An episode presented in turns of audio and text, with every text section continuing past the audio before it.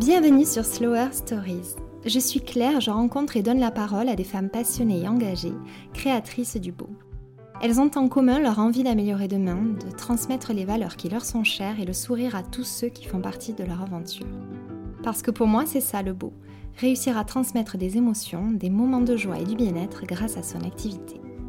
Slower Stories est un espace sororal bienveillant et inspirant qui valorise la puissance créatrice des femmes présentant chacune d'entre nous et le mieux-être. J'espère que vous prendrez plaisir à découvrir cette nouvelle histoire et qu'elle résonnera un peu en vous. Pour ce nouvel épisode, j'ai le plaisir de recevoir Océane, créatrice de la marque de prêt-à-porter anti-UV responsable Ombrelle. Elle nous explique comment elle a créé sa marque et pourquoi les choix et engagements qu'elle a faits représentent un véritable défi. Ensemble, on échange sur la nécessité de repenser notre rapport avec le soleil et d'accepter la teinte naturelle de sa peau mais aussi comment elle organise son quotidien d'entrepreneur et nous donne son meilleur conseil pour se lancer. À la fin de cette belle conversation, Océane nous partage sa vision du beau et se dévoile un peu grâce au traditionnel petit quiz de cette émission. Bonne écoute Alors Océane, je suis ravie de te recevoir euh, aujourd'hui. Est-ce que tu peux te présenter s'il te plaît? Sens-toi libre de te présenter comme tu le sens, ce que tu aimes, ta vie pro, perso. Ça fait un peu plus d'un an que je travaille euh, à fond, à 100% sur ce projet. C'est vrai que du coup, ça a pris un peu sur la, vie perso. Eh C'est plein, plein de belles choses et ça m'a permis justement de beaucoup grandir en tant que personne. On parlera ensemble. Eh bien, écoute, avec plaisir. Tu as d'ailleurs, euh, qu'est-ce qui t'a amené euh, à Ombrelle Toi, tu as fait quel parcours euh, Alors, j'ai un parcours assez classique. surtout ton parcours, en fait. Après, on reviendra sur comment tu as lancé Ombrelle. Mais... Ouais, j'ai un parcours assez classique. J'ai fait une école de commerce avec un billet où j'ai eu la chance de beaucoup voyager. Donc, je suis partie faire un échange en Chine. Ah, génial. ensuite, un billet aux États-Unis. J'ai travaillé ensuite à Londres euh, dans le milieu de l'art. Et puis après, en fait, j'ai bifurqué vers la gestion de projet. Mhm. J'avais un besoin de monter en compétences, euh, de trouver autre chose et euh, toujours cette idée de vouloir grandir. Et du coup, après, retour sur Toulouse dans la gestion de projet. Ok, donc tu as un parcours riche, hein. ça a dû être formidable de voyager autant comme ça.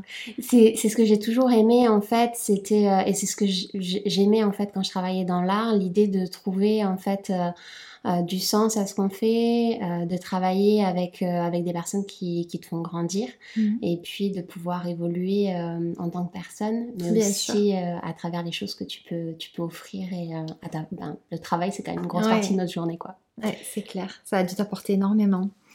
Est-ce que tu es quelqu'un plutôt de speed ou de slow dans le quotidien? Euh, Tout ou rien. En fait, euh, je suis généralement très speed. J'ai toujours plein de projets, plein d'idées. J'aime bien faire plein de choses. J'aime bien m'ennuyer, mais c'est très rare et très vite ça me. Euh, mais donc pareil dans le slow en fait. C'est je vais être à fond tout le temps et du coup les périodes de slow, je vais avoir besoin de les faire vraiment à 100%. Bon, c'est bien, tu arrives à trouver euh, un équilibre comme ça. Euh, oui, c'est ça. Je pense que quand on, on, a des journées très riches, on a envie aussi d'avoir ces périodes euh, plus cool. Et c'est difficile de se dire là j'en ai besoin, mais je pense que c'est essentiel pour pouvoir recharger les batteries. Je suis entièrement d'accord avec toi. Et puis même, tu as, as des, des, moments où tu satures. En fait, tu peux pas être tout le temps dans la production et, et pour justement après repartir d'un meilleur pied avec plein d'idées, il faut, faut savoir se poser. Exactement, on va avoir... Et recharger les batteries, tout simplement. c'est ça, il faut. Il faut. Comment tu as lancé Ombrelle? Explique-moi le parcours, le déclic. Euh, euh. il y avait, il y a plusieurs choses en fait euh, qui sont passées. la première chose, c'est j'ai ma maman qui a été diagnostiquée d'un cancer de la peau et donc suite à ce diagnostic, on lui explique que capital soleil à zéro, donc elle doit vraiment changer ses habitudes au quotidien et entre autres donc se protéger du soleil en permanence. Sauf que le soleil est omniprésent, eh donc on lui fait trois recommandations. La première, c'est de ben, privilégier l'ombre. Euh, l'autre, ça va être de mettre de la crème avec un indice 50 euh, euh, ben, le plus souvent possible. Elle va changer toutes ses crèmes de soins pour, pour de la crème solaire.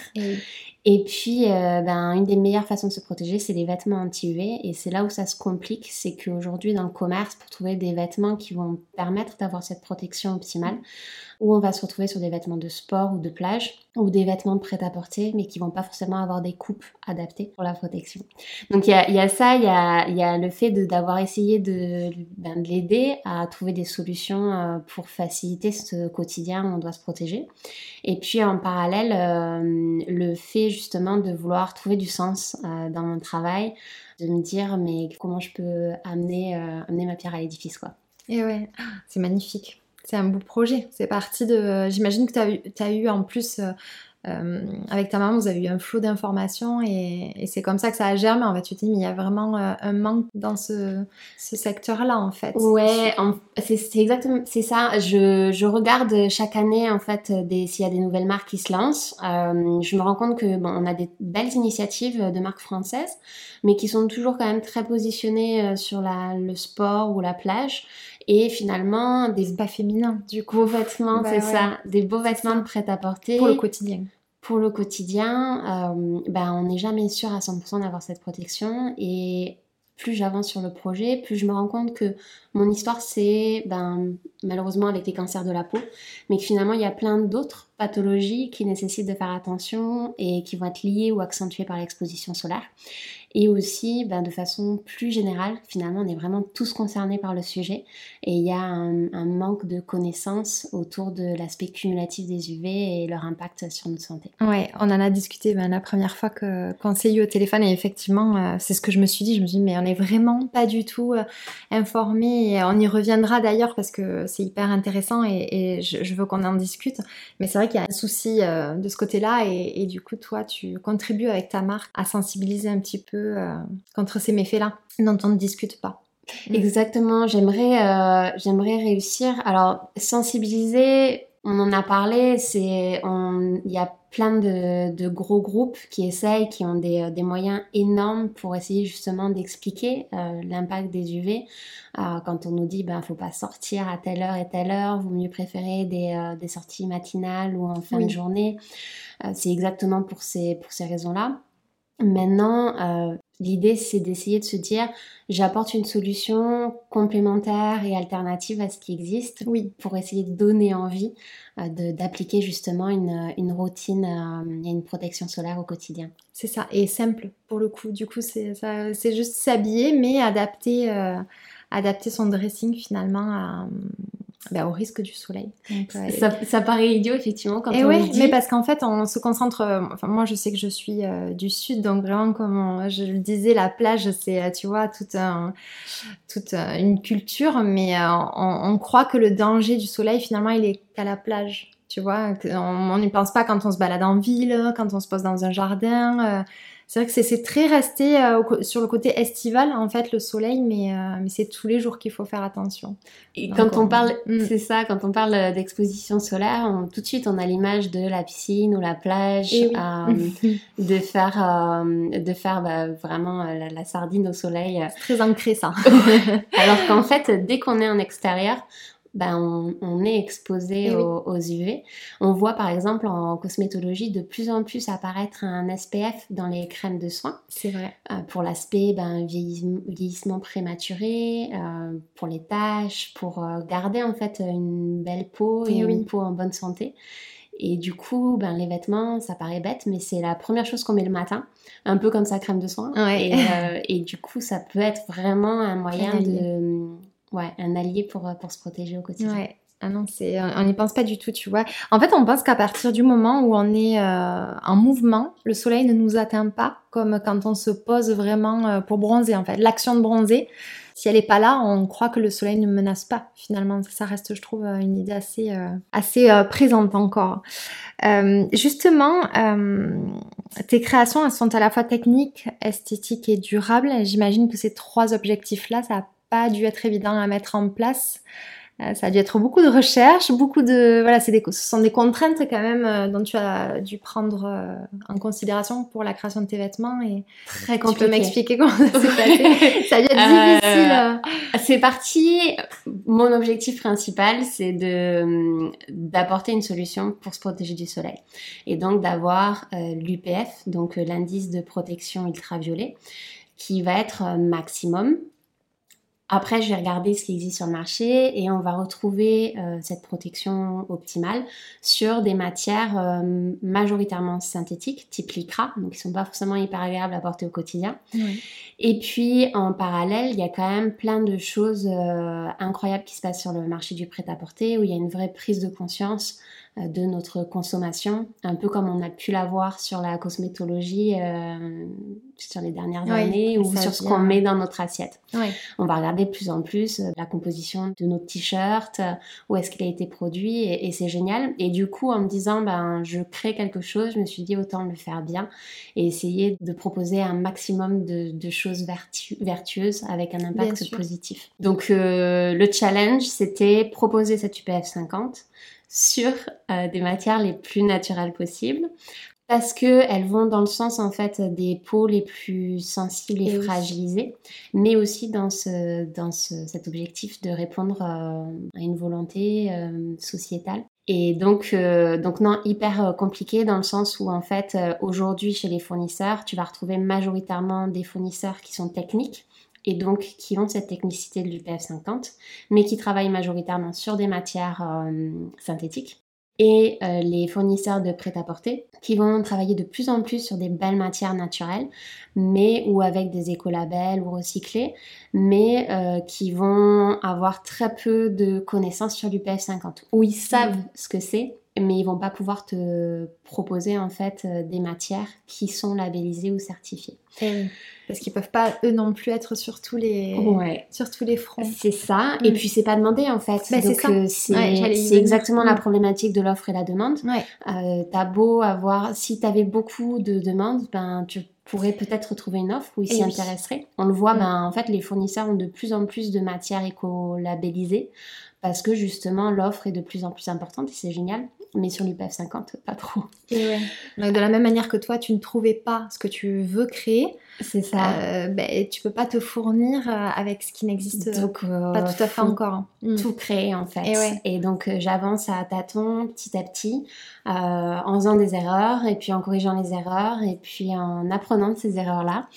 Et donc aujourd'hui, je vais essayer de trouver les matières qui m'intéressent et en termes de composition, de toucher pour les, les vêtements que j'ai envie de produire. Et puis après, je vais travailler un peu en va-et-vient avec le laboratoire qui les certifie et le fournisseur mhm. euh, pour voir euh, comment optimiser en fait leur performance. D'accord, ok. Bah, dis donc, ouais, donc tu t'adaptes sans cesse en fait. Complètement, en permanence. Et pas, en fait, dans six mois, tu feras peut-être encore quelque chose de différent que tu as découvert. Euh. C'est ça. J'essaye d'optimiser en fait bah, le processus de développement de mon produit, mais comme ça n'existe pas, et ben j'avance en apprenant. Oui. C'est que du positif parce que ça veut dire qu'il y a plein de belles choses à faire et à créer euh, à ce niveau-là. Exactement. Donc du coup, euh, on en a parlé. C'est sûr, comme tu le disais, il y a beaucoup d'entreprises, de, labos aussi qui font en sorte qu'on soit le plus sensibilisé possible au, au soleil, mais euh, j'ai quand même encore l'impression que le discours n'est pas parfaitement abouti et qu'il est un peu le même depuis pas mal d'années. Toi, qu'est-ce que tu en penses? Est-ce que tu trouves que c'est amené de la meilleure des manières? Est-ce qu'il y a encore quelque chose à faire dans le discours euh, pour sensibiliser les autres? C'est une question qui est peut-être un peu... Euh, non, non, mais qui est, qui est très juste et c'est exactement ça. Il y, a, il y a tellement à faire. On a très peu de connaissances. Moi, la première, je voulais être bronzée j'ai pris des coups de soleil, euh, j'ai pas forcément utilisé des super mm. crèmes solaires pour euh, protéger ma peau. C'était pas trop à la mode euh, pendant l'enfance et l'adolescence. Pas, pas, du tout, du tout. Encore plus à l'adolescence où euh, finalement ah il y a cette mode de la, la peau de pêche, d'avoir des jolies couleurs et c'est la première question qu'on pose en général quand on rentre de vacances. Ah, ou qu'on nous dit ah t'as pris des jolies couleurs ouais. euh, et, euh, et en soi on a besoin du soleil c'est clair mais je pense qu'on pourrait avoir une, une relation au soleil différente hmm. qui serait euh, meilleure pour notre santé en fait oui. l'idée c'est pas de punir ou de dire euh, il faut pas s'y mettre c'est plus être conscient qu'une exposition trop importante a un impact négatif et donc d'être vigilant et d'adopter les bons gestes. Exactement, j'allais le dire en conscience, c'est euh, vraiment en fait juste plus faire comme euh, on nous l'a euh, montré. En fait, c'est vrai que dans tous les magazines qu'on lisait quand on était jeune, c'était le hall parfait et ça revient tous les ans. Je veux dire, ça, c'est quelque chose complètement. Et du coup, ça déforme un peu notre façon de, bah, de, ce rapport effectivement au soleil et à notre peau, à notre couleur de peau même. Et ouais, il faut tout replacer en conscience, mais c'est valable pour plein de domaines finalement et exactement. En fait, ça, c'est, on en entend parler partout, mais alors je vais, je vais casser l'ambiance, mais le bronzage en fait, c'est une, une barrière de protection de la peau. C'est un réflexe de protection, et donc à partir du moment où on parle de protection, c'est que c'est quelque chose qui se met en place pour la protéger. Et oui. Et donc euh, à partir du moment où on dit je bronze mais c'est ma peau qui se protège, c'est que quelque part il y a quelque chose qui va pas. Et oui, c'est qu'elle se protège face à quand même une, une agression. Complètement. C'est exactement ça. C'est vrai qu'on le, voilà, on le porte très haut le bronzage et c'est et puis moi la première, hein, c'est vrai que tu te vois avec des couleurs de suite, tu dis ah, j'ai meilleure mine. en fait, qui a décidé que c'était euh, une meilleure mine finalement? Et tu vois? et en mm. plus, euh, les, cette mode-là est très différente en fonction des pays et, oui. et, des, et on parle vraiment d'une mode et on en avait discuté ensemble et je me disais mais ce serait génial si on arrivait à accepter notre couleur de peau finalement comme elle est. On veut toujours autre chose quelque chose de différent. c'est ça. Et on parle de plus en plus du body positif. Et pour moi la couleur de la peau ben elle en fait partie en fait. Et oui mais tout à fait. Aussi il y a eu une part de responsabilité dans euh, la mode finalement et dans la presse de ne plus euh, comme le body positif, ça, pour moi, ça viendra, tu vois, c'est ce truc de se dire, bon, mais euh, c'est joli, on adore tous prendre des couleurs, mais pour autant, il n'y a pas un objectif parfait à atteindre de, couleur de peau. Euh, voilà, tu peux, ta couleur euh, d'origine qui est légèrement rosée parce qu'elle a pris des couleurs, ben, ça peut être largement suffisant et... Mais pour ça, il faut arrêter ce culte, effectivement, de... De vouloir absolument finir noir à la fin de l'été. Exact. Surtout que je... Enfin, moi, la Vraiment, moi, la première, j'avais pas forcément les bons gestes. Forcément, ça a été une grosse prise de conscience euh, quand ma maman a été diagnostiquée. Mais de prendre soin de ce capital soleil, ça donne aussi envie de se dire finalement ma peau elle est belle comme ça. Et oui. Et, mm, et j'ai pas besoin de me surexposer en fait pour euh, pour changer cette couleur là et, et c'est marrant parce qu'il y a vraiment une bascule à partir d'un certain âge. Moi je sais qu'il y a encore allez 4 ans je pense 4-5 ans je ne mettais pas du tout d'SPF Vraiment pas, tu vois, c'était inenvisageable. Et pour moi c'était, bah, j'avais perdu, euh, enfin j'avais pas optimisé mon temps au soleil, tu vois. C'était vraiment un rapport euh, qui est pas très sain finalement. Et euh, aujourd'hui tu me dis on se protège pas, je dis mais c'est pas possible, c'est une véritable agression pour la peau, mais parce que en grandissant on prend conscience de ces dangers-là, ce qu'on n'a pas plus jeune. Il y a aussi l'aspect esthétique, je pense, euh, où ben, on voit peut-être euh, les premiers signes de marque de nos expositions euh, d'avant, ce qui peut aider peut-être à la prise de conscience. Ouais. Et puis, mm. il y a aussi de plus en plus de, de fausses idées autour justement de la protection solaire qui sont levées. Euh, où une crème, euh, une crème solaire, en fait, elle va bloquer les mauvais UV, ceux qui vont être responsables justement des effets néfastes, mais va pas non plus empêcher euh, de prendre un peu de couleur. Oui. mais en fait, là, tu t'en rends compte, mais c'est fou. C'est, enfin, moi là, je viens de passer une semaine à la plage, j'ai mis du SPF 30 tous les jours sur le corps, tu vois. Et ben, je suis revenue bronzer. Et ben, j'étais persuadée il y a 5 ans, tu vois, 4-5 ans, que tu ne bronzais pas avec un SPF. Donc, c'est ça, ça aussi, c'est, je trouve, une euh, c'est quelque chose qu'il faut déconstruire encore, qui est, bien dans les mentalités. Il y a plein de, plein de fausses idées et il y a plein de, plein de choses à dire, euh, justement. Mais on euh, bronze quand même avec un SPF, je confirme. alors, j'ai trouvé, je relève encore cette phrase que tu m'as dit la toute première fois où on s'est eu au téléphone et que tu as dit au tout début de la réponse à la précédente question. Tu rêves d'un monde où on accepterait sa couleur de peau d'origine. J'ai trouvé ça très très beau, ça m'a marqué. Qu'est-ce que tu souhaites transmettre justement avec Ombrelle? euh, vis-à-vis de ça. C'est, cette idée finalement qu'on est belle comme on est et de se sentir bien dans la peau qu'on a, euh, que ce soit un phototype très clair, un phototype plus foncé On est tous concernés d'ailleurs par la, problématique en fait euh, des effets euh, de l'effet cumulatif des UV. Qu'on ait une peau claire à une peau très foncée. L'exemple le plus triste, c'est Bob Marley qui est mort d'un cancer de la peau. Et donc, c'est essayer de passer ce message qu'on n'a pas besoin de se surexposer qu'on n'a pas besoin de changer sa couleur de peau alors qu'elle n'est pas censée prendre autant de soleil. Et donc, bah, finalement, un message positif qui n'est pas celui qu'on pourrait peut-être euh, attendre en se disant euh, elle me dit il faut pas du tout se mettre au soleil, c'est pas bien. Non, c'est plutôt de s'accepter comme on est et de se sentir bien comme on est. Exactement. Et du coup, toi, tu, j'imagine, euh, jusque dans ta communication, jusque dans tes photos, tu, tu essaies de véhiculer ça? C'est pas uniquement par tes vêtements, j'imagine qu'il y a toute une communication derrière. Euh. En fait, je, pense vraiment qu'il n'y a pas de. C'est difficile d'être parfait. Euh, par exemple, j'ai des femmes qui me disent euh, j'ai pas de grande taille. donc, effectivement, aujourd'hui, on va du 34 au 44. Après, il y a des vraies problématiques économiques et des choix à faire. Mais je pense que dans tous les choix qu'on fait mhm. autour de la création, que ce soit de l'environnement qu'on crée pour la marque, donc par exemple les photos, l'image, les messages qu'on a envie de véhiculer, c'est d'essayer de faire les choix les plus responsables et les plus positifs. Euh, et inclusifs. Et inclusifs, exactement. et prôner cette beauté naturelle. Euh, et très diversifiée qui, fait notre richesse. les femmes, elles sont toutes différentes, euh, et les hommes d'ailleurs, mais euh, elles sont toutes différentes et, c'est ce qui fait la, beauté, quoi. Complètement. petit à petit, on se défera de, de ces modèles euh, et modes même de beauté, parce qu'il y a des modes de beauté. Hein. Il y a mhm. vraiment euh, des modes de, filles qui sont soit typées, pas typées. Euh, un jour, on arrivera à s'accepter, je pense. Mais c'est pour ça que c'est, euh, enfin moi, c'est ce qui me m'anime beaucoup quand je rencontre des personnes comme toi et qui ont de, si belles initiatives, c'est que ça contribue. En fait, on se rend pas compte, mais c'est des petits pas qui qui petit à petit changeront les choses. Alors peut-être pas dans l'immédiat, mais à force. Hein. Je pense qu'on a vraiment tous et toute notre rôle à jouer là-dessus.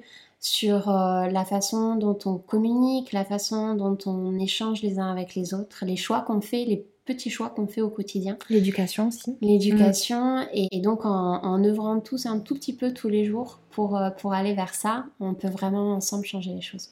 Exactement, c'est très beau. on termine sur une belle touche cette question. Euh, comment gères-tu toi ton quotidien d'entrepreneur?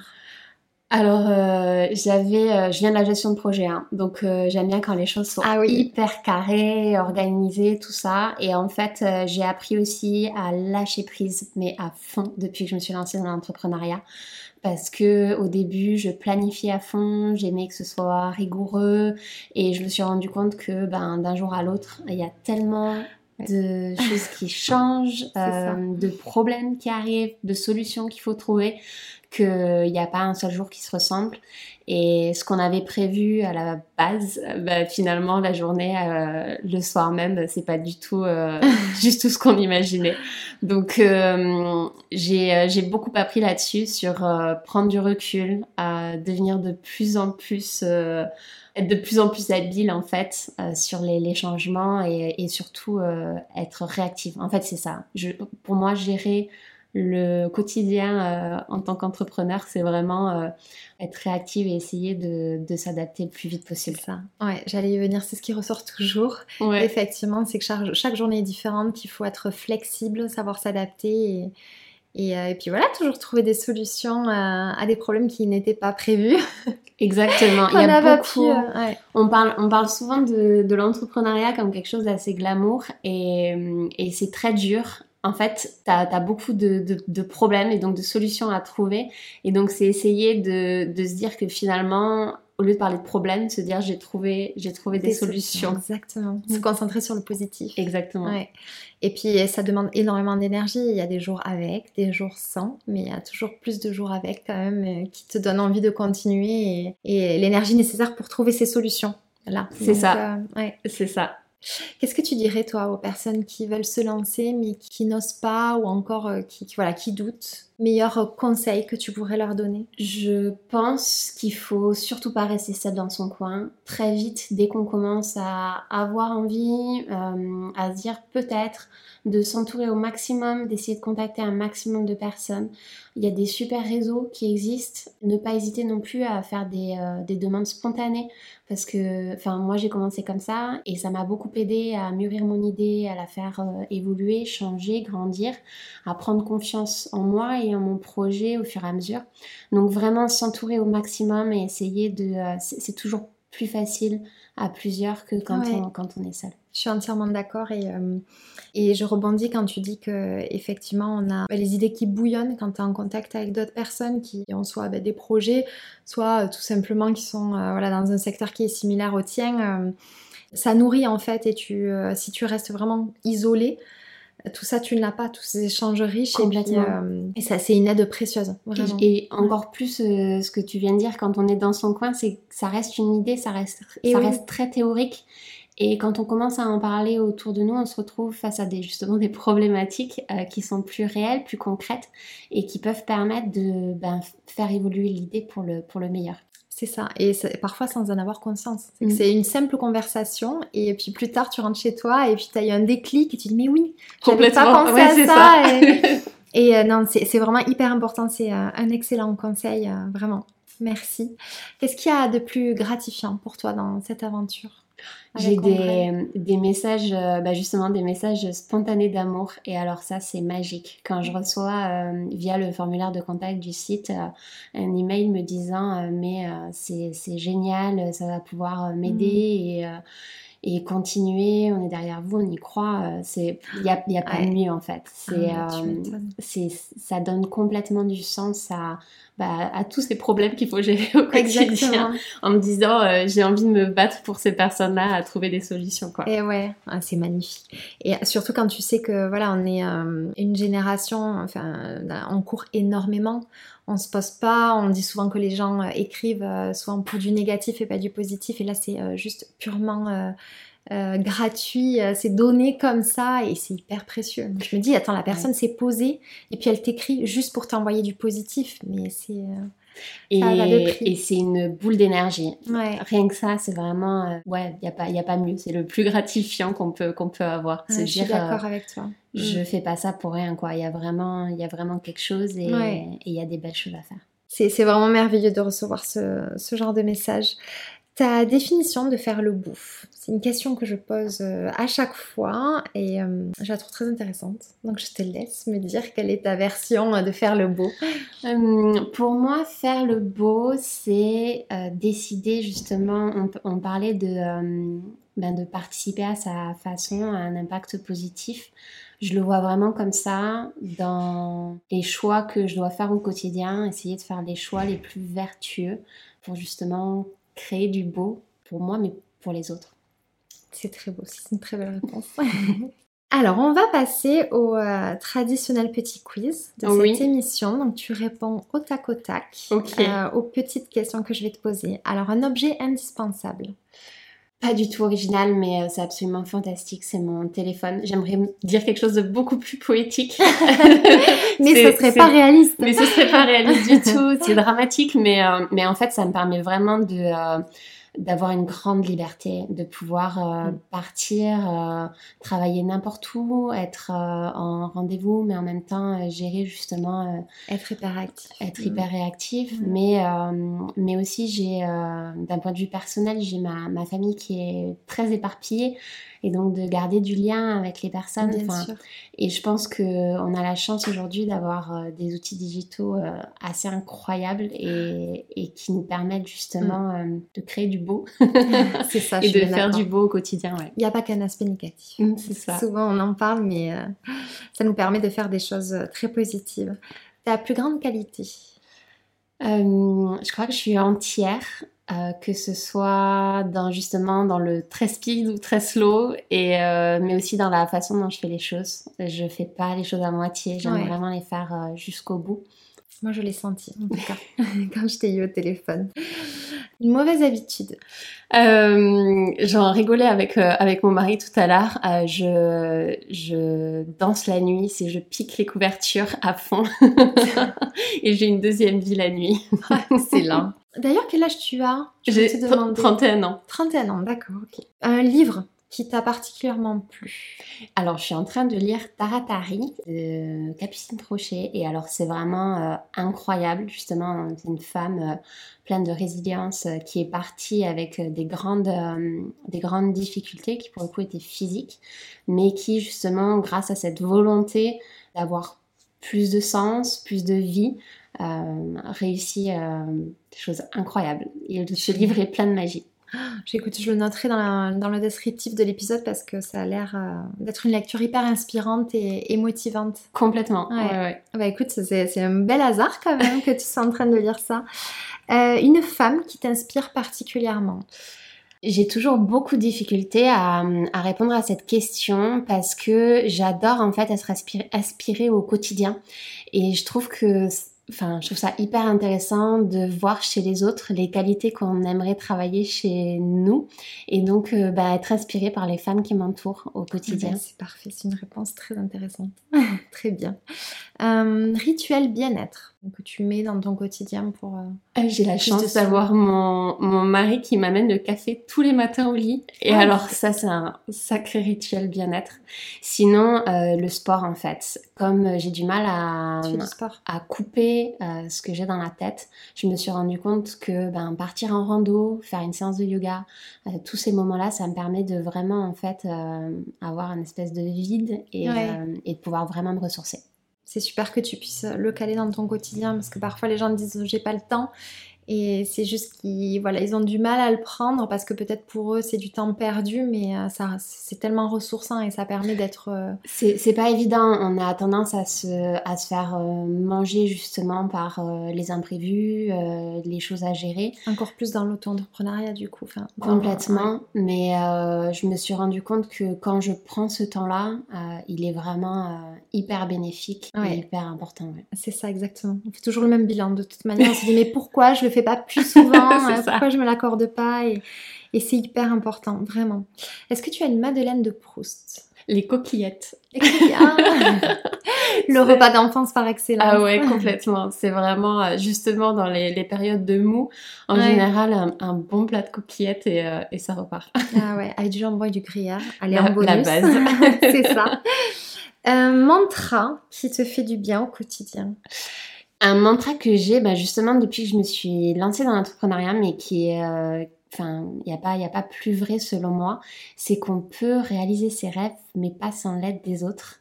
C'est une, euh, bah, justement une chef d'entreprise américaine, Ursula Burns, et pour moi, il a de plus en plus de sens, euh, en fait, jour après jour. C'est vrai qu'on se nourrit tellement des autres et puis comme on le disait tout à l'heure, hein, pareil pour le conseil que tu, as donné de s'entourer, mais on est plus fort ensemble. Comme on dit, euh, il y a le, fameux dicton euh, euh, qui dit qu'on va plus loin quand on est plusieurs. Et c'est le cas.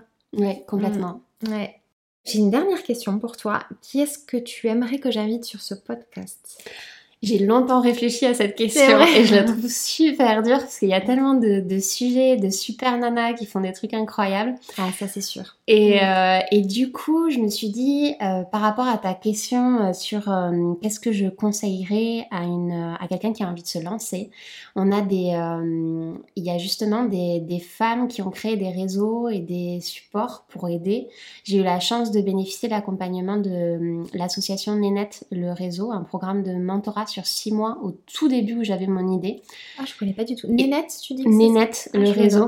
Et, euh, et j'en serais jamais là euh, aujourd'hui si j'avais pas eu ce programme de mentorat. C'est fort de dire ça. C'est que ça vraiment, ça a été. Euh, et du coup, je trouve que ça pourrait être intéressant justement. Génial, ok. De mieux connaître ben, les, d'avoir quelqu'un qui, qui travaille dans ce genre d'association ou de. T'as aussi le réseau Toulousaine Audacieuse qui essaye justement de d'aider. Oui, réseau que je connais. Euh, euh, D'avoir quelqu'un euh, qui peut parler de ben, les outils qui sont mis en place pour, pour t'aider quand tu as une, une, petite idée et que tu as juste besoin du coup de pouce pour te lancer. C'est chouette. Et Nénette, du coup, ça a été euh, c'est à l'initiative d'une femme, j'imagine? Oui, c'est ça. En fait, c'est un, une association féminine euh, pour les femmes, pas forcément les indépendantes ou les entrepreneurs. Donc oui, c'est au sens large. C'est vraiment au sens large pour euh, t'aider dans ton parcours professionnel. et t'aider justement à trouver ta place en, tant que, en tant que pro. Génial, bah, écoute, j'irai voir ça de plus près. Euh, je te remercie et c'est vrai qu'il y, a beaucoup, beaucoup de personnes qui sont à l'initiative euh, de projets euh, fabuleux comme le tien. D'ailleurs, merci vraiment pour ton engagement et, et, ce que tu fais ta contribution à un meilleur demain, comme je dirais? J'ai été vraiment ravie de t'accueillir. Merci beaucoup. Moi, je te souhaite vraiment de réussir avec Ombrelle. Longue vie Ombrelle. Merci, plaisir partagé. à très bientôt, Océane. J'espère que cet épisode vous a plu, j'ai pris beaucoup de plaisir à l'enregistrer. Si vous souhaitez me soutenir et ne manquer aucun épisode, je vous invite à vous abonner sur votre plateforme d'écoute et pourquoi pas, si le cœur vous en dit, à noter le podcast et à laisser un avis, ça m'aidera à le faire connaître. Je vous retrouve dans 15 jours pour une nouvelle histoire inspirante. En attendant, on se retrouve sur le compte Instagram Slower Stories pour plus de contenu. Prenez bien soin de vous.